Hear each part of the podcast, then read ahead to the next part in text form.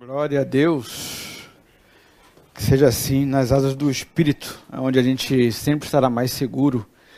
É, os dias têm sido é, abreviados, nós cremos nisso porque nós somos cidadãos que entendem a palavra, que leem a palavra, que é, debruçam na palavra. E a palavra diz que os dias nos últimos tempos seriam abreviados justamente para a gente poder suportar. Né? A gente está vivendo tempos muito difíceis. É, eu sei que muitos de vocês têm sido assolados por esse tempo. Esse tempo tem alcançado muitos de vocês, me alcançou também. É, eu tive perdas na família em função é, de tudo que está acontecendo, da Covid. Eu queria nesse momento orar, orar com você aí, é, você que está passando por esse momento, você que está acometido de, de Covid, você que tem um familiar, é, vamos pedir a Deus que possa estar é, atuando, né, intervindo nesse momento, porque é, se Deus não fizer, a gente não é capaz, como limitados que somos, suportar esse momento de, de dias maus. Né? E Hebreus vai dizer: um pouco mais de tempo que há de vir virá e não tardará, e o justo viverá pela fé o que nos fará suportar esse tempo mal que já estamos vivendo e que se agravará cada vez mais é exatamente a fé que a gente tem. Então vamos, vamos orar pedindo que o Senhor possa estar alimentando a nossa fé nesse tempo de dificuldade, em nome de Jesus. Pai, eu sei que tu podes fazer muito mais do que aquilo que sai da minha boca. Eu sei que a ação do teu espírito ela supera tudo aquilo que a gente pede e pensa. Por isso eu sei em quem tenho crido e neste momento peço que tu possas, ó Deus, de uma forma sobrenatural tocar na vida dessa pessoa que me ouve. Sim, Deus, essa pessoa que tem, quem sabe, sofrido pela Covid, com sintomas tão desconfortáveis, angustiantes, dilacerantes, Pai, toca com poder e com graça em nome de Jesus. Essa enfermidade tem desafiado a ciência, tem desafiado os homens que ainda não conseguem entender com nitidez como funciona, mas tu és aquele que entreteceste cada um de nós no ventre da mãe. Tu conheces cada sistema do corpo, cada célula do corpo, a forma como reage a cada situação. Então eu te peço, Pai, que a despeito do vírus que tenha alcançado este meu irmão, esta minha irmã, que tu possas fortalecer a imunidade, que tu possas dar, ó Deus, capacidade as células com uma ordem tua para que elas possam se tornar resistentes em nome de Jesus. Ah, Deus, quantas pessoas se perderam nesse tempo por causa da Covid. Quantas famílias enlutadas, quantas famílias já choraram ao longo do ano que se passou e aí o ano que já se iniciou, com as tantas lágrimas, mas eu te peço, Pai, que tu possas, pelo teu Espírito, consolar essas pessoas Sim, Deus, nós não sabemos, porque somos limitados com a exatidão do que há de vir. Não sabemos o que nos espera, mas sabemos que a despeito de tudo isso, o Senhor será conosco. Portanto, Pai, que tu possas fortalecer a nossa fé e a vitória que nos faz vencer o mundo e com o mundo todas as vicissitudes contrárias é exatamente a nossa fé fortaleça, fortaleça a nossa fé, guarda a nossa fé, que nós possamos esperar em Ti, ó Deus. Que Tu possas abençoar o meu irmão e a minha irmã, que eles sejam revestidos de graça, revestidos de poder, que Tu possas, ó Deus, reedificar neles novamente a confiança no Senhor. Reedifica, ó Deus, aquilo que se tornou em ruínas no ano que se passou, para que nesse ano que agora a gente tem iniciado o mês de janeiro, nós possamos é, estar confiante de que o Senhor estará conosco durante todo o tempo. Mesmo que a gente seja cometido pela Covid, ó Pai, que tu possa estar nos guardando, nos protegendo, nos ajudando a superar cada adversidade. Portanto, desta forma, em nome de Jesus, pelo teu Espírito, nós concordamos em abençoar os nossos irmãos. Não fazemos pelo poder que há em nós, mas nós fazemos isso no poder que há no sangue do Cordeiro derramado na cruz do, Calvário. É assim que nós os abençoamos e fazemos isso no nome que é sobre todo nome, o nome invencível de Jesus, o nosso Senhor, que vive para todo, todo, todo sempre. A Ele a glória eternamente. Amém, amém e amém. Que Deus abençoe você, meu querido, e que você seja confortado, consolado pelo Espírito nesta noite, em nome de Jesus. Nós vamos passar agora para, de forma rápida, a reflexão dessa noite, que tem como o tema proposto Jesus e as necessidades humanas. Aí eu pensava é, nesse, nesse tema, é, é, lendo exatamente um texto bem, bem é, instigante para nós, um texto que se encontra em João capítulo 6, a partir do verso 22 né, até o verso 68. Ali a gente vai daqui a pouquinho entrar nele com, com é, mais é, exatidão. Em alguns versículos eu sugiro que você leia todo esse texto. Né, um texto desafiador para nós, né, afinal de contas, né, pedir para que é, esse texto seja lido, nada mais é do que a obrigação daqueles que amam a palavra, amam ao Senhor. Né? E tudo que a gente pode saber do Deus eterno é exatamente aquilo que é revelado na palavra a partir da pessoa é, de Jesus. Então, tudo aquilo que Jesus viveu em algum tempo, as experiências que ele teve com os homens com os quais ele foi se encontrando na caminhada, diz muito respeito a mim e a você. Então, é, eu sugiro que você leia esse texto com tranquilidade, mastigando cada, cada é, parte dele, porque você vai ser muitíssimo enriquecido.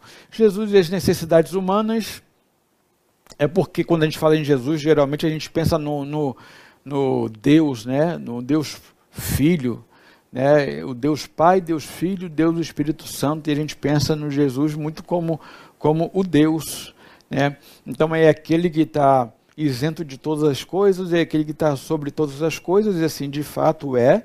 Né? Ele é 100% Deus, ele é 100% homem, ele estava na criação, né? o Verbo se fez carne, mas diz o texto que ele eh, estava com Deus e ele era Deus.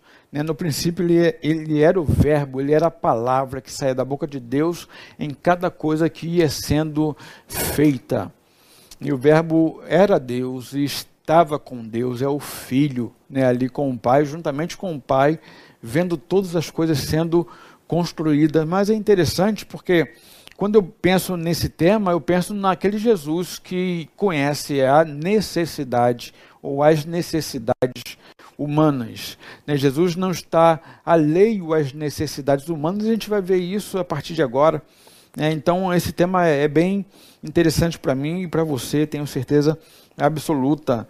Né? Quando a gente pensa é, em necessidades humanas, a gente está falando de uma característica de quem é humano. E o ser humano é, é um ser completamente é, complexo. Né? Existe uma complexidade humana fora do comum. E essa complexidade uh, é porque a gente vive num mundo de sombras, né? no mundo onde muitas vezes nós nos equivocamos pela limitação né, que nos acometeu lá na queda. É a capacidade de ter uma visão muito mais ampla, mais adequada da vida, da história. Eu, particularmente, entendo que quando é, Adão comeu daquele fruto é, é, dado por Eva, que ela já tinha comido também, é, o que acontece não é que ah, toda a criação começou, as plantas ficando amareladas, os rios poluídos, embora que isso também se tornou depois, a posteriori, é claro, como consequência, mas eu, eu entendo que é, a queda maior ali foi exatamente a, a incapacidade que nos tomou a partir dali de ter uma visão límpida da, das coisas. Então é como se os nossos olhos se tornassem, a partir daquele momento, embotados para a vida, para fazer a leitura correta da, da, da história, né? É, é, das experiências que a partir dali seriam vivenciadas. Então é, a gente passou a viver numa complexidade. Né? A gente perdeu muito do que há em nós posto na criação. Essa complexidade se dá exatamente porque a gente vai, dentro de uma evolução, quando a gente se propõe a entrar nessa evolução de maturidade até, de crescimento, de expansão da consciência, eu entendo que é, a gente não consegue saber exatamente ou mantermos-nos é, como nós é, somos e sabermos qual será a nossa reação diante de um fato, exatamente porque a gente se tornou desconhecido para a gente mesmo. E essa complexidade, portanto, é, é, que nos desafia todos os dias, é uma complexidade que, que, que mexe com o mundo espiritual. Porque nenhum outro ser é, espiritual, fora aquele que se tornou carne, consegue compreender essa complexidade. A gente percebe, portanto, que o fascínio pelo humano, pelo ser humano, é um fascínio que, que ao longo das eras, é, ele é apresentado por seres espirituais. A gente pode ver ali no, no, no Gênesis 6, né, só citando para você, não precisa você é, ver agora, pode anotar se quiser, para depois você acompanhar né, com calma ali. Né, a, a, o dilúvio vem a partir de atitudes é, cometidas por seres espirituais que olham para a humanidade, que veem as mulheres dos homens e desejam coabitar com essas mulheres. Que coisa é essa aí? Né, que a gente não tem acesso, que a gente não sabe como que é. Era tão formosas as mulheres né, dos filhos dos homens, diz lá no Gênesis 6, que os anjos os vigilantes do universo olham para, olham para essas mulheres e de tão fascinados que eles ficam com, com é, essa humanidade, eles desejam coabitar com elas. Então a humanidade, a complexidade, ela mexe também com esses seres. Né? A gente percebe, por exemplo, que quando é, em casos de, de, de manifestação espiritual, geralmente esses seres né, essas manifestações se dão exatamente nas instâncias humanas e tudo que eles querem fazer é exatamente o que ao homem é possível fazer. Ter acesso a, a bebidas, né, ter acesso a, a, a tipos de vícios, a, sexos. Né? Então é aquilo que, que é muito humano, é característico do humano. Eles desejam, e eles só podem sentir isso, esses seres, é a partir é, do corpo, né, daquele que é humano. A complexidade, portanto, é, do ser humano, né, necessidades humanas, elas são conhecidas por um ser espiritual, Jesus. Né? Jesus, ele é o Deus que se torna homem. Né? Ele não é o humano que quer se tornar Deus. Muitas vezes é, essa é, é uma. Um, um de, este é um desejo muito de muitos homens, né, de homens que labutam no, na, na esfera religiosa né, e, e, que por muito é, entenderem ou quase nada entenderem disso, querem se tornar cada vez mais pessoas é, com potenciais de, de serem chamados né, Deus. Então quer chegar nesse patamar de, de é, inerrância né, de, de alguém que está acima de capacidades de entendimento, de leituras mais aprofundadas espirituais, mas na verdade, né, Jesus vai ensinar para a gente o contrário. Jesus é aquele que, sendo homem, se torna Deus, e a gente pode perceber isso na, no livro de Filipenses, no capítulo 2, 5 a 8. Veja bem que ali eh, Jesus ele faz o caminho eh, invertido da, daquilo que se deseja muitos homens. Né? Veja, tendo em vós né, o desejo de Paulo para os homens é que é, existisse é, o sentimento que houve também em Cristo Jesus. Que sentimento era esse? O qual, subsistindo em forma de Deus, né, o Deus que estava lá na criação, né, o verbo que estava que, junto com o, o Criador, é, esse Jesus ele não considerou ser igual a Deus, né, coisa a que se devia aferrar mas ele esvaziou-se a si mesmo, tomando a forma de servo, tornando-se semelhante aos homens. E achado na forma de homem, humilhou-se a si mesmo, né, tomando, tornando-se se, é, tornando-se obediente até a morte e morte de cruz. Então Jesus esvazia-se de si mesmo ele toma a forma de homem e ele vai até as últimas consequências para cumprir a missão de vida que ele, uma vez se fazendo homem, tinha, que era salvar a humanidade, né, que era morrer por todos os homens, para que todo aquele que nele crê não pereça, mas tenha a vida eterna. Jesus tinha uma missão na vida, quando ainda é, vida terrena, você tem uma missão também, porque você é um homem. Qual é a missão de vida que você tem? Está aqui o primeiro desafio para você, deixa para que você pense. Então, Jesus é esse Deus que se torna homem. Né? Nós acabamos bem pouco tempo agora, né, em dezembro, é, estarmos comemorando o Natal, né, o, Natal, o nascimento do Salvador. Né, o, Lucas 2 vai dizer isso para a gente lá: o, o, o rei nasceu, o Senhor se tornou homem e nasceu como menino agora, né, ele se apresenta, então ele encarna.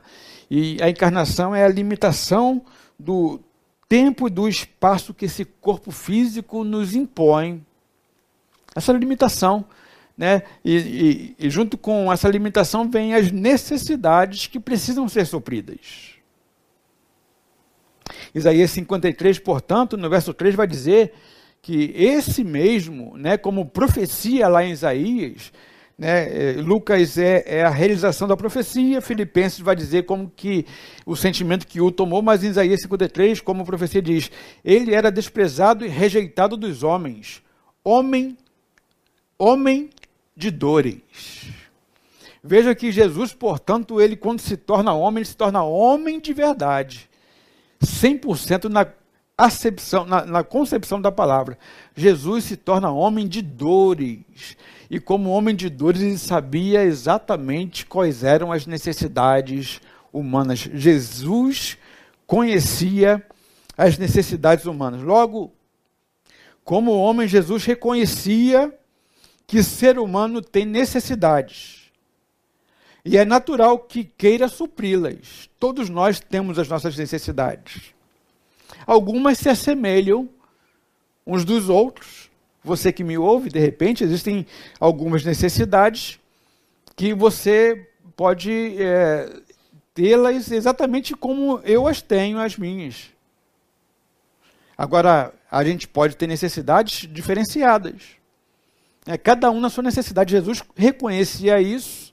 Ele viveu como sendo homem, ele sabia que essas necessidades eram é, bem reais. Veja Mateus 11, 4 e 5. O que, que vai ensinar para a gente? Nesse texto aqui, o contexto é o seguinte: é, João Batista estava preso, e aí os discípulos de João Batista, portanto, eles vão até Jesus e eles dizem o seguinte: Jesus, o que, que a gente diz para João Batista? Ele está perguntando se tu és de fato o prometido. E aí Jesus diz o seguinte, respondendo aos discípulos de João Batista: Ide contar a João as coisas. Ainda o 4? Que ouvis e vedes. Agora, olha o que Jesus vai dizer. As coisas. Os cegos veem, os coxos andam, os leprosos são purificados. Portanto, os cegos, quais são as necessidades dos cegos? o cego tem necessidade de ver. Qual é a necessidade do coxo? O coxo tem necessidade de, recuperando os seus movimentos, poderem novamente andar. E os leprosos? Os leprosos, por causa das feridas que lhes acometem, eles têm a necessidade de serem purificados dessa lepra, dessa coceira, dessas feridas, que os afasta da vida social. Os surdos ouvem. Quais, quais são as necessidades dos surdos? Os surdos têm necessidade de recuperação de ouvir. É, tudo isso aqui, é, no primeiro momento, a gente é, percebe que ah, ou a gente leva sempre para o lado físico, e de fato era assim que acontecia, mas existem muitos cegos existenciais. De repente você tem a tua visão aí, você consegue ver as cores, definição de, de padrão de, de beleza, de estética, mas muitas vezes é, nós vivemos como alguém que é cego. Pessoas que não conseguem ter a capacidade de escuta ativa, de ouvir o que o outro está falando, de ouvir a necessidade do outro na relação interpessoal. De repente, você mesmo ouvindo aí as minhas palavras agora, quem sabe talvez você tenha dificuldade de ouvir o clamor daqueles que estão junto a você na caminhada, dentro da tua casa as petições dessas pessoas que você as reputa como sendo muito importantes, mas que na relação interpessoal você não as valoriza muito. A falta da escuta, necessidade, Jesus conhecer. Jesus está dizendo o seguinte: aqueles com os quais eu vou me encontrando, eu entendo as suas necessidades e vou atendendo a essas necessidades. Jesus, portanto, sempre se preocupou com as necessidades que a ele se apresentavam. Tem mais no verso de número 5, e a gente vai terminando aqui, né? Que ele vai ensinando para os discípulos: os leprosos são purificados, mas os surdos ouvem, e os mortos são ressuscitados. Esses mortos ressuscitados aqui são mortos literais de verdade, mas existem muitas pessoas que, ainda que esteja de pé, trabalhando, comendo, bebendo, dormindo, são pessoas que vivem como sendo mortos. Tanto é que existe uma passagem que um homem se encontrou com Jesus, ficou encantado com aquilo que ele ensinava como sendo mensagem do reino, mensagem que dava vida, e ele disse: Senhor, eu quero seguir-te, mas deixa eu primeiro sepultar o meu pai. Jesus diz: Deixai os mortos sepultarem os mortos. Olha que coisa impressionante. Então existem mortos sepultando mortos nos dias de hoje. Existem pessoas que estão existindo, mas na essência da vida proposta pelo Criador não as tem mais. Pessoas que vão cumprindo as suas tarefas, vão produzindo no trabalho que estão inseridos, mas são pessoas que vivem como que se mortos estivessem. Que desafio! Jesus fala de forma bem profunda, dizendo para os discípulos: diga a João Batista o que eu tenho feito. Então, os mortos, volta aí no texto, né, para a gente encerrar neles. Pode passar os mortos são, são ressuscitados e os pobres, e aos pobres é anunciado o evangelho. Jesus vem dizer o seguinte, que é, o evangelho é para todos, aos pobres, aos ricos, aos negros, aos brancos, aos ricos, aos pobres, aos magros, é, então, é, ou seja, é para toda a classe, é para todo tipo de gente. No Evangelho não há segregação, no Evangelho não há separação. A palavra é para todos. Jesus quer alcançar a todos, sem acepção. Então veja bem que esse texto vai ensinar para a gente que Jesus se preocupava em atender às múltiplas necessidades de todos aqueles que dele se aproximavam. Então, se aproximava dele, tinha necessidade suprida. Ouça bem agora o que eu vou dizer para vocês. Para você aí que está ligado.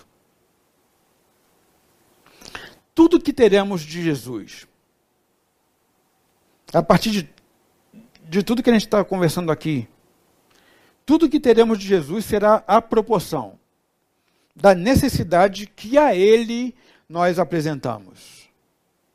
Então veja bem que Jesus não se mete, ele não, ele não invade, ele, embora faça uma leitura profunda de si, ou de você, melhor dizendo, de ti, entenda que ele não é, se mete exatamente naquilo que você apresenta a ele. Ou seja, é exatamente aquilo que você apresenta para ele como necessidade e ele vai te atendendo. Aí os coxos apresentavam, ele atendia. Os cegos apresentavam, ele atendia. É, aqueles leprosos apresentavam, ele atendia. Os surdos se apresentavam, ele atendia. Jesus está sempre disposto a atender a demanda que você traz a ele, sem interferir se de fato é aquilo que você tem como necessidade da vida, mesmo que ele veja isso. Quer ver um exemplo? Os dez leprosos. Perceba que quando eles se apresentam de longe ao Senhor, eles dizem: Senhor, de longe acenando, mestre, rabi, permita que nós sejamos curados. A necessidade que aqueles dez leprosos apresentavam era a necessidade de serem curados da sua lepra. Jesus, olhando para aquilo, vendo que eram homens limitados em perceber as reais necessidades, Jesus diz: sim, concedo-lhes a cura. Sejam vocês curados, se apresentem ao sacerdote. De longe também.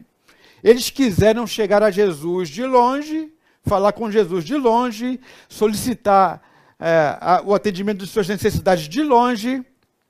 Jesus de longe atende as necessidades e diz assim: siga a tua vida. Jesus não invade. A diferença dos dez leprosos é que nos dez apenas um voltou, nove ou nove continuaram a sua vida, continuaram sua caminhada, curados da lepra. Mas talvez é pessoas que não conseguiram alcançar a vida com intensidade. Vida abundante que Jesus veio para trazer. Quando aquele volta para Jesus, ele entende o seguinte: é como se a consciência dele se expandisse a partir daquele momento. Eu tinha lepra, não tenho mais. Meu Deus, eu entendo que mesmo sem a lepra que agora eu tenho, eu continuo vazio na minha existência. Sem a lepra que eu tenho agora, eu tinha lepra. A minha preocupação era com a lepra, com o físico, com aquilo que eu podia tocar, sentir. É isso que chamava a minha atenção, que desvirtuava a minha atenção. Agora eu estou curado dela, mas eu continuo vazio. Eu continuo sem ser alguém que vive na essência da existência ou da vida proposta pelo Criador. Aí ele volta. Ele entendia que Jesus era muito mais do que apenas proporcionar a cura do corpo. A necessidade, portanto, que agora esse homem, esse ex-leproso apresenta para Jesus é exatamente dizendo o seguinte: veja bem, ter a cura do meu corpo não é suficiente, mestre.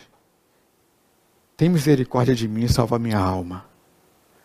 E aí, aquele é o único que ouve de Jesus o seguinte: A tua fé te salvou. Veja bem, a palavra de salvação que sai da boca de Jesus não é para os dez que foram curados, mas é apenas para aquele que reconheceu que Jesus era mais do que apenas um curador, um curandeiro. Palavra de salvação, portanto, é exatamente a palavra de salvação para aquele que quebranta o teu coração, o seu coração, e entende que a vida é muito mais do que o suprimento daquilo que parece ser as necessidades de verdade. Porque a gente vai tendo necessidade na vida, e essas necessidades vão tomando exatamente o nosso coração, a gente não consegue compreender além daquilo que os nossos olhos naturais conseguem perceber. Olhos esses que foram embotados na queda. Mas Jesus, O que eu acabei de dizer é que ele só dá para nós, ele só atende às nossas necessidades à proporção do que a gente apresenta. O que, que você tem para apresentar como necessidade hoje? Agora, se Jesus te perguntasse, por exemplo, quando vem a mim, qual é a necessidade que você quer que eu supra? Você aí que está me ouvindo em casa, se Jesus, se Jesus estivesse no seu caminho, você se encontrasse com ele,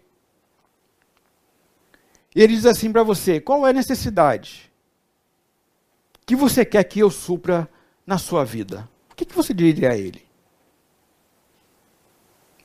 Qual seria a tua resposta? Eu acho que essa seria a situação mais constrangedora possível, porque estar diante daquele que perscruta coração e mente não deve ser fácil. Mas entenda que, mesmo assim, ele tem um interesse. É, exatamente o que aconteceu com, com o cego de Jericó, veja que Jesus tinha poder para salvar, poder para curar. Mas Jesus faz uma pergunta que mexe com o entendimento natural, mexe com o entendimento humano. Porque um cego sabe que Jesus está passando por Jericó, Há muito tempo ele estava ali naquele, naquele caminho. Não tinha mais expectativa, não tinha mais esperança, mas é interessante que ele tinha uma história, ele tinha uma vida. O texto de Marcos vai dizer que ele era filho de Bartimeu. Por algum motivo, ele estava naquele lugar, no, na beira do caminho. Mesmo tendo uma história, mesmo tendo família reconhecida, mesmo tendo família identificada, ele estava ali sozinho. Alguma coisa aconteceu nessa relação. Mas quando esse, esse camarada vê que Jesus está passando e ele logo toma e começa, Jesus, filho de Davi, tenha compaixão de mim. Ele não diz ainda qual é a necessidade, mas ele diz: tem misericórdia desse camarada aqui que está abandonado pela vida, que não tem mais esperança de nada. E aí, interessante é que quanto mais ele fala, mais os discípulos querem calá-lo e ele insiste mais ainda. E aí Jesus diz: Deixa esse camarada vir aqui que eu quero ouvir dele o que, que ele quer, o que tanto ele grita, o que tanto ele, ele chama atenção. E aí, um cego, dentro de uma lógica natural, o que é que ele vai pedir para Jesus? Por isso que a pergunta, se Jesus se encontrasse com você, o que é que você diria a ele que é a sua necessidade?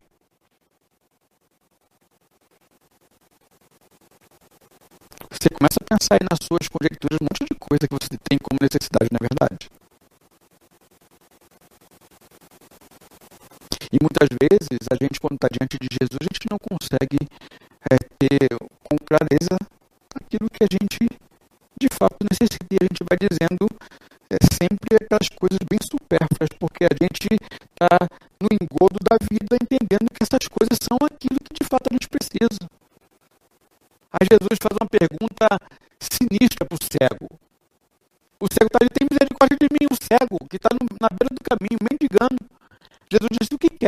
te faça? O que queres que eu te faça? Ele diz, eu quero ver.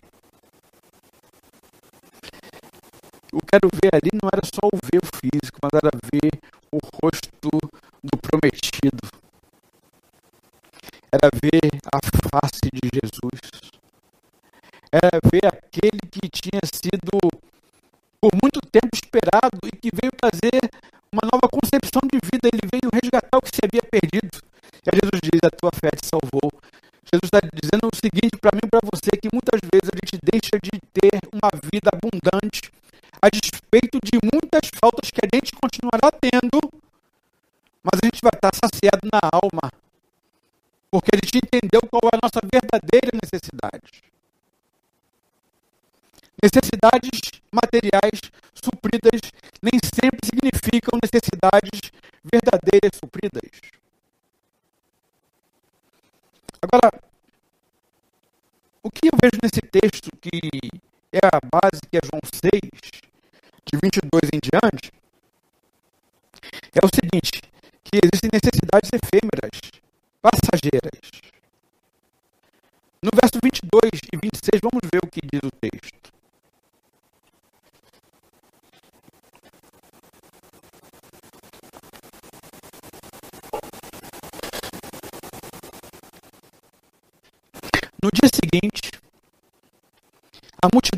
ficara no outro lado do mar, sabendo que não houvera ali senão um barquinho,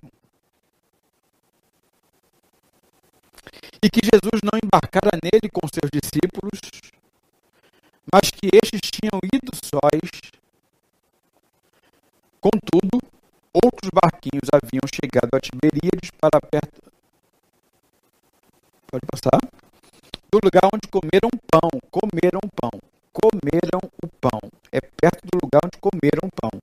Havendo o Senhor dado graças, quando, pois, viram que Jesus não estava ali nem os seus discípulos, entraram eles também nos barcos e foram a Cafarnaum em busca de Jesus. E achando-o no outro lado do mar, perguntaram-lhe: Rabi, quando chegaste aqui? Eles estavam tão preocupados com Jesus, né? Eles estavam tão preocupados com o bem-estar de Jesus. É, eles estavam preocupados se Jesus tinha comido, tinha se alimentado, se Jesus estava bem, tinha descansado. Porque o ministério de Jesus era muito intenso o tempo todo. Onde Jesus ia, tinha uma multidão enorme o acompanhando. Nós já lemos aqui quando Jesus manda dizer para João: Olha, diga a eles que os, os cegos vêm, os coxos andam, os surdos ouvem, os leprosos são purificados, os mortos ressuscitam. Veja que o ministério de Jesus era intenso, o tempo todo fazendo essas coisas. E Jesus nunca é, se, se importou em fazê-las, porque ele sabe que isso faz parte também da existência humana. Nós querermos as coisas naturais, perecíveis, não é problema nenhum. O problema está exatamente quando essas coisas se tornam essencial na nossa vida. E aí, dentro desse contexto que a gente acabou de, de ver nos versículos que acabamos de ler aqui agora, o contexto é o seguinte: é que essas pessoas que foram atrás de Jesus lá do outro lado, em Cafarnaum, foram as pessoas que queriam fazer Jesus o rei, queriam proclamar Jesus o rei, levantá-lo como rei naquele lugar, porque Jesus tinha acabado de promover uma grande, um grande milagre que foi a multiplicação dos pães. Aquelas pessoas tinham visto Jesus fazer um milagre assim, uh, estupefatos eles estavam, né, a partir de cinco pães e dois peixinhos, Jesus é, alimenta mais de cinco mil pessoas, porque só de homens tinham cinco mil, foram mulheres e crianças. Ainda sobejaram os cestos. E aí eles queriam fazer Jesus rei e Jesus manda os discípulos saírem de imediato. Os discípulos saem, Jesus fica um pouco mais para depois. Os discípulos pegam um barquinho, atravessam e Jesus vai orar. Quando ele acaba de orar, por volta da madrugada, ele vai, pega e anda no mar. E tem aquela coisa toda dos discípulos pensarem que ele era um fantasma e ele está junto do barco ali. Quando aqueles homens que viram o milagre do pão, que foram saciados nas suas necessidades naturais, perceberam que Jesus não estava ali, eles queriam o quê, a bem da verdade? Qual era a busca do mestre? O que impulsionavam aquelas pessoas aí né, atrás de Jesus? E eles chegam querendo cortejar o mestre, dizendo: Senhor, tu está aqui tanto tempo, não vi que você tinha vindo, Senhor, para cá. Estamos aqui novamente porque a gente quer ouvir alguma coisa é, é, que o Senhor tem para ensinar para nós do reino de Deus. Aí, olha só, voltando no verso de número 26. Por isso que eu falei que a grande dificuldade é a gente estar diante daquele que perscruta o coração e a mente. Olha o que Jesus diz. Olha como ele responde a essa indagação. Em verdade, em verdade vos digo que me buscais, não porque vistes sinais, mas porque comestes do pão e vos saciastes. O que, portanto, os fazes vir atrás de mim é que os ventres estão agora vazios e vocês querem enchê-los novamente do pão natural. Jesus estava dizendo, portanto, que há muitas pessoas que o seguem apenas por aquilo que podem ter dele. Eu não sei o que faz você é, buscar a Jesus. Eu não sei se de repente seja o emprego que você precisa. Eu não sei se de repente seja sucesso dos negócios ou no negócio que você abriu. Afinal de contas, o mundo, o tempo que a gente vive é um tempo louco, né? A gente tem que sobreviver e de fato isso aí vai tomando, vai sendo o carro-chefe da nossa vida. De repente você busca Jesus porque você quer um carro melhor, um carro novo, né? Um carro que te dê mais segurança na estrada, problema nenhum. Quem não quer coisas boas, a gente todos nós queremos coisas boas e melhores e temos que lutar para melhorarmos, sim.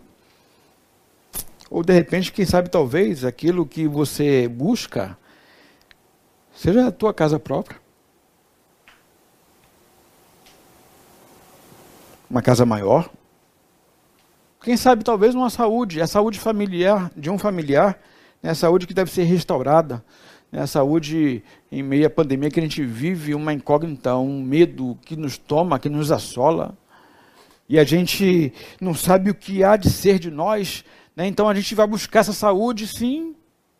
Qual o problema disso? Nenhum. Quem sabe a restituição da família. Jesus está dizendo que existem algumas coisas que vão determinando a nossa caminhada e as nossas decisões, e geralmente o que vai determinando tudo isso é exatamente aquilo que é perecível. Buscar isso, nenhum problema, mas o que Jesus está dizendo, e ele falou um pouco antes desse texto, é: mas buscar primeiro o reino de Deus e todas as outras coisas naturalmente se encaixam todas as outras coisas, naturalmente você vai encontrando caminhos para conquistá-las.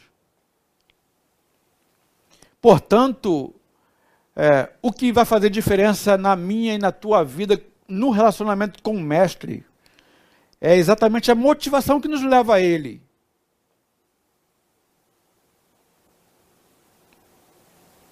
Jesus está dizendo, portanto, também, que coisas perecem e logo, logo logo, logo essas necessidades que foram supridas precisarão novamente serem supridas.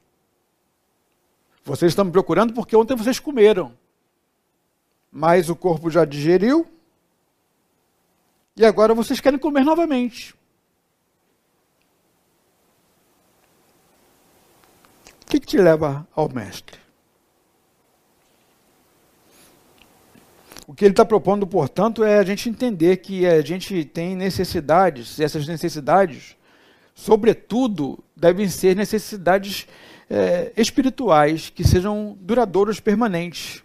Veja no verso 27 de João 6, 33, 35 e 40. Caminhando para o final. Trabalhai Continua Jesus falando para aquelas pessoas que o indagaram. Não pela comida que perece. 33. Porque o pão de Deus é aquele que desce do céu e dá vida ao mundo. Disseram-lhe, pois, Senhor, dá-nos sempre desse pão. Declarou-lhe Jesus: Eu sou o pão da vida, aquele que vem a mim de modo algum terá fome. Quem crê em mim jamais terá sede. Olha o 40.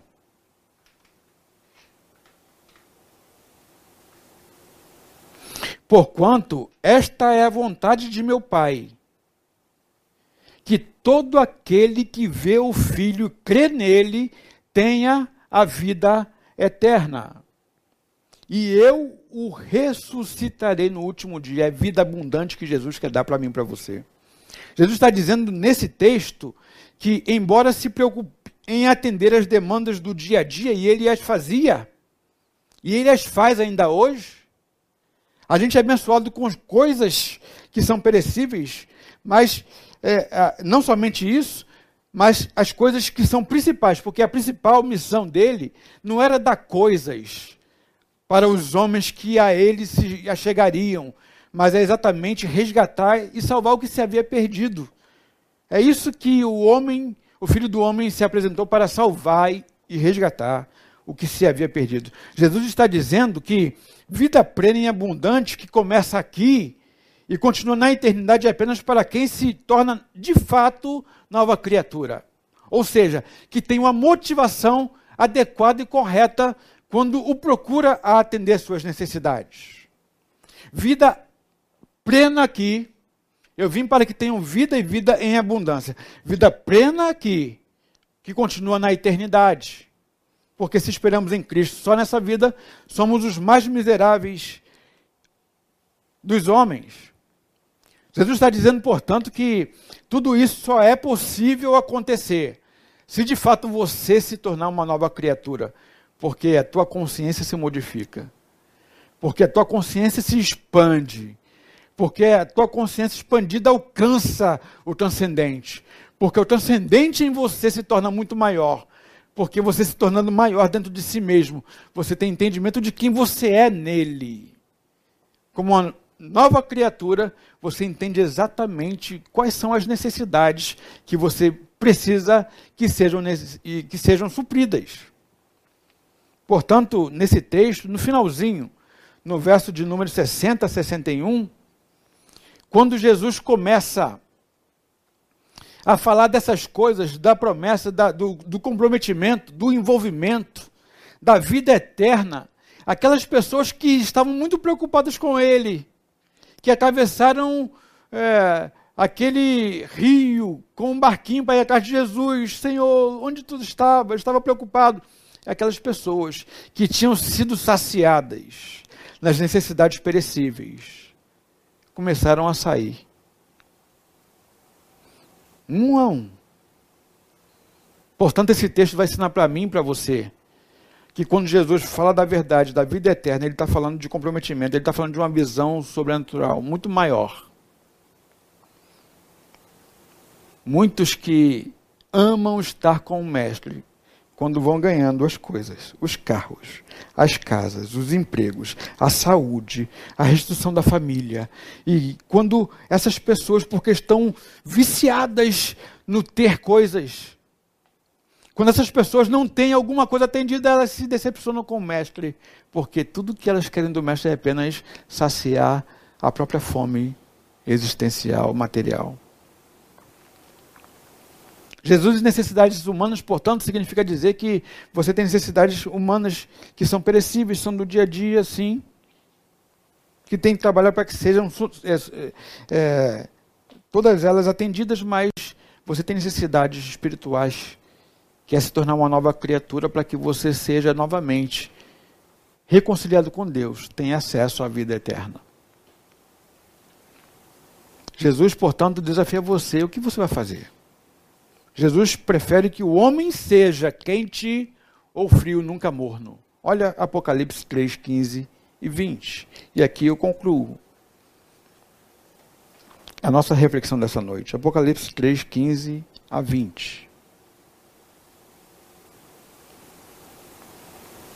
Conheço as tuas obras, que nem és frio nem quente, é aquele que perscruta o coração e a mente de quem é dele se aproxima. Que desafio! Que desafio se aproximar do homem Jesus. Oxalá foras frio ou quente, assim porque és morno e não és quente nem frio vomitar-te-ei da minha boca. Porquanto dizes: Rico sou, estou enriquecido, de nada tenho falta. E não sabes que és coitado. Veja bem, tendo muitas coisas, tendo conquistado muitas coisas, sendo reconhecido por muitos como alguém bem-sucedido na vida. Veja o que Jesus diz: Não sabes que, uns, que és um coitado, miserável, pobre, cego e nu. Aconselho-te que de mim compres ouro refinado no fogo, ou seja, coisas preciosas, para que te enriqueças, e vestes brancas para que te vistas. E não sejas e não seja manifesta a vergonha da tua nudez, e colírio, a fim de que, uma vez ungidos teus olhos, possa de verdade ver. Eu repreendo e castigo a todos quantos amo. Sê, pois, zeloso e arrepende-te. Eis que estou à porta e bato. Se alguém ouvir a minha voz e abrir a porta, entrarei em sua casa. Com ele cearei ele comigo. Palavras do Senhor Jesus para mim e para você. Está a porta batendo, querendo fazer a tua vida diferente. Ah, muitas coisas você pode conquistar. Mas se as coisas espirituais não forem supridas na tua vida, você pode ter carro novo, casa nova, você pode ter saúde, não pegar Covid. Nada disso pode te alcançar, mas você vai continuar sendo um pobre, um cego, um miserável, um vazio. Portanto, meu desejo com esta reflexão é que você de fato entenda qual é a necessidade que você tem. Sobretudo, entenda que o Mestre está disposto a atender a tua necessidade. Lembrando que tudo, tudo que teremos de Jesus será sempre a proporção da necessidade que a Ele você apresenta. Que você possa, com sabedoria, apresentar a Ele o que de fato você precisa para que você tenha uma vida nova e uma vida abundante em nome de Jesus. Vamos orar. Pai, muito obrigado por tua palavra que nunca volta vazia. Teu espírito é o que perscruta a mente e coração. Te peço em nome de Jesus que tu possas esclarecer a cada um do meu irmão, da minha irmã que me ouve nesta noite. Que esta palavra possa incomodar, possa produzir vida. Não somente reflexão, mas ação. Tu chamas, ó Deus, aqueles a quem ama para uma decisão, uma tomada de decisão. Que nós entendamos que o que define a nossa vida como uma vida de sucesso não é aquilo que nós temos ao redor, o que podemos pegar, apalpar, mas é aquilo que nos tornamos em Ti. Porque tudo, tudo mais é acrescentado, mesmo quando não é acrescentado, não nos faz falta, porque o Senhor é a porção maior e nossa herança. Muito obrigado por tua palavra. Muito obrigado por esta noite. Muito obrigado por este culto. Fica conosco, ó Deus, no restante da semana. Abençoe meu irmão e minha irmã e produza vida nela. Vida nele. Nós pedimos e fazemos em nome de Jesus. Amém. Amém. E amém. Que Deus te abençoe. Restante de semana abençoado na presença do Rei. Que o Senhor te abençoe e te guarde. Com uma canção a mais, nós nos pedimos essa noite.